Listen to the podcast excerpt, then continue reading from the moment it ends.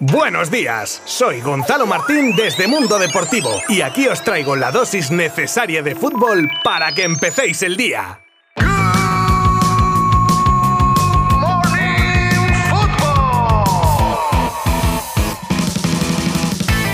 Muy buenas, ya es viernes y me invade esa sensación agridulce de ser el último Good Morning Football de la semana, pero con la alegría de que se viene un fin de con Liga Santander y eso significa que el lunes tendremos mucho más fútbol, que esto no para. Pero vamos a centrarnos que hoy viene el episodio completito. Tenemos las opciones de las que dispone Xavi para el partido de Liga en el lateral derecho, la operación por Bernardo Silva que acelera el City. Hablamos de dos perlas del Madrid consideradas futuras estrellas, así como varios objetivos del conjunto blanco la inclusión de Jenny Hermoso en la prelista de Jorge Vilda, las prisas que le corren al Barça por hacerse con Moleiro y más cosas desde ya mismo y durante los próximos minutos. Os habla Gonzalo Martín desde Mundo Deportivo para despedir la semana y comenzamos en 3, 2, 1.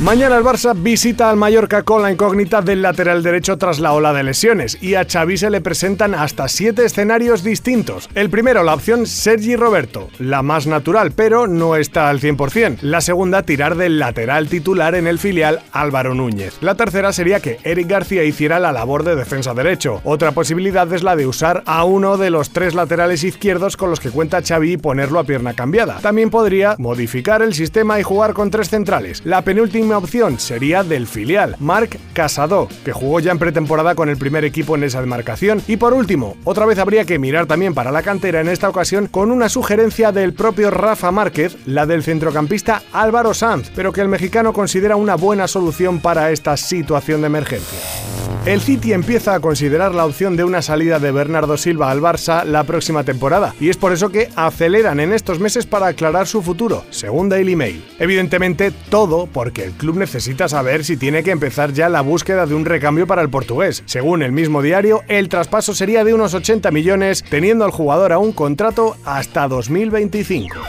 y salen a la luz los números de la masa salarial del Fútbol Club Barcelona actualmente y se coloca como la segunda mayor de la historia. En el presupuesto previsto para esta temporada, con 981 millones de euros de gastos y 1.255 de ingresos, la masa salarial deportiva se eleva un 27% hasta los 656 millones de euros, subiendo 138 en total respecto a los 518 de la pasada temporada. También hay aumento del presupuesto para el fútbol femenino pasando de 7,5 a 12 millones. Con estos buenos números, el Barça, que ha sido quizá el más activo, diría yo incluso de Europa en cuanto a fichajes en este pasado mercado, ahora tiene varios objetivos de cara al futuro. Uno de los que más interés ha suscitado es el del medio de Las Palmas, Alberto Moleiro, que sería, vamos a decir, un caso Pedri 2. Lo que pasa que, aparte de tener muchas novias, aunque le gusta la opción azulgrana, ahora mismo su cláusula es de 30 millones y de no darse prisa en cerrar al chaval, de ascender el equipo insular, esa cláusula se duplicaría. Tic-tac tic-tac.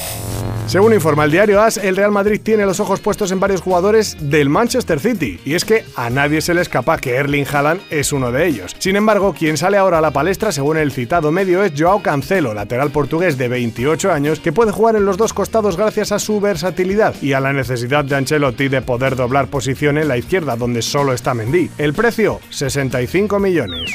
Y precisamente del Real Madrid aparecen en una lista elaborada por The Guardian sobre los futbolistas llamados a ser estrellas en el futuro dos jugadores, y estos son el delantero del Real Madrid Castilla, Iker Bravo, criado en la Masía y recién llegado este verano desde el Bayer Leverkusen, y Álvaro Ginés, futbolista del Juvenil A, también nacido en 2005 como Bravo y también delantero, aunque con menor envergadura. Y para esta siguiente noticia os pongo en contexto porque la verdad es que es bastante triste, ya que es una historia que se desencadena meses después de los incidentes de la final de la Champions en París. En 1989, en una semifinal de la FA Cup entre Liverpool y Nottingham Forest, una avalancha provocó 96 fallecidos. Ahora bien, un grupo de supervivientes de este incidente asistió a la final de París y los incidentes de Saint-Denis habrían hecho revivir a dos aficionados, entre otros, el trauma. Lo único que estos dos, por desgracia, se quitaron la vida.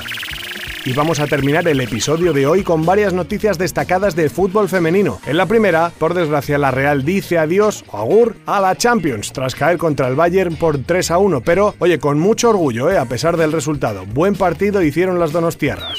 Una Champions que ya tiene los bombos definidos para el sorteo que se celebrará el próximo lunes a la una de la tarde. Unos bombos que quedan de la siguiente manera. En el bombo 1 están Barça, Lyon, Wolfsburgo y Chelsea. En el 2, PSG, Slavia de Praga, Bayern y Arsenal. En el 3, Rosengard, Juve, Polten y Real Madrid. Y en el último, la Roma, el Blaznia, el Zurich y el Benfica. Y por último, y con la polémica de las renuncias en la selección española femenina, conocemos la prelista elaborada por Jorge Vilda en la que llama la atención que está incluida Jenny Hermoso. La jugadora, a pesar de apoyar las reivindicaciones de sus compañeras, dice que no comparte la forma y es por eso que no se involucró y no envió ningún correo a la federación. Motivo por el que hoy está en esta prelista de Vilda.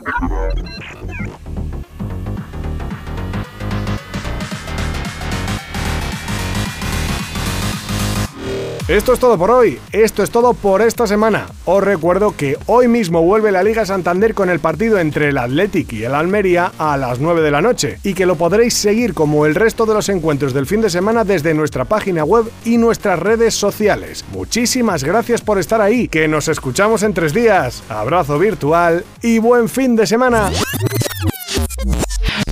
Mundo Deportivo te ha ofrecido Good Morning Football, la dosis necesaria de fútbol para comenzar el día.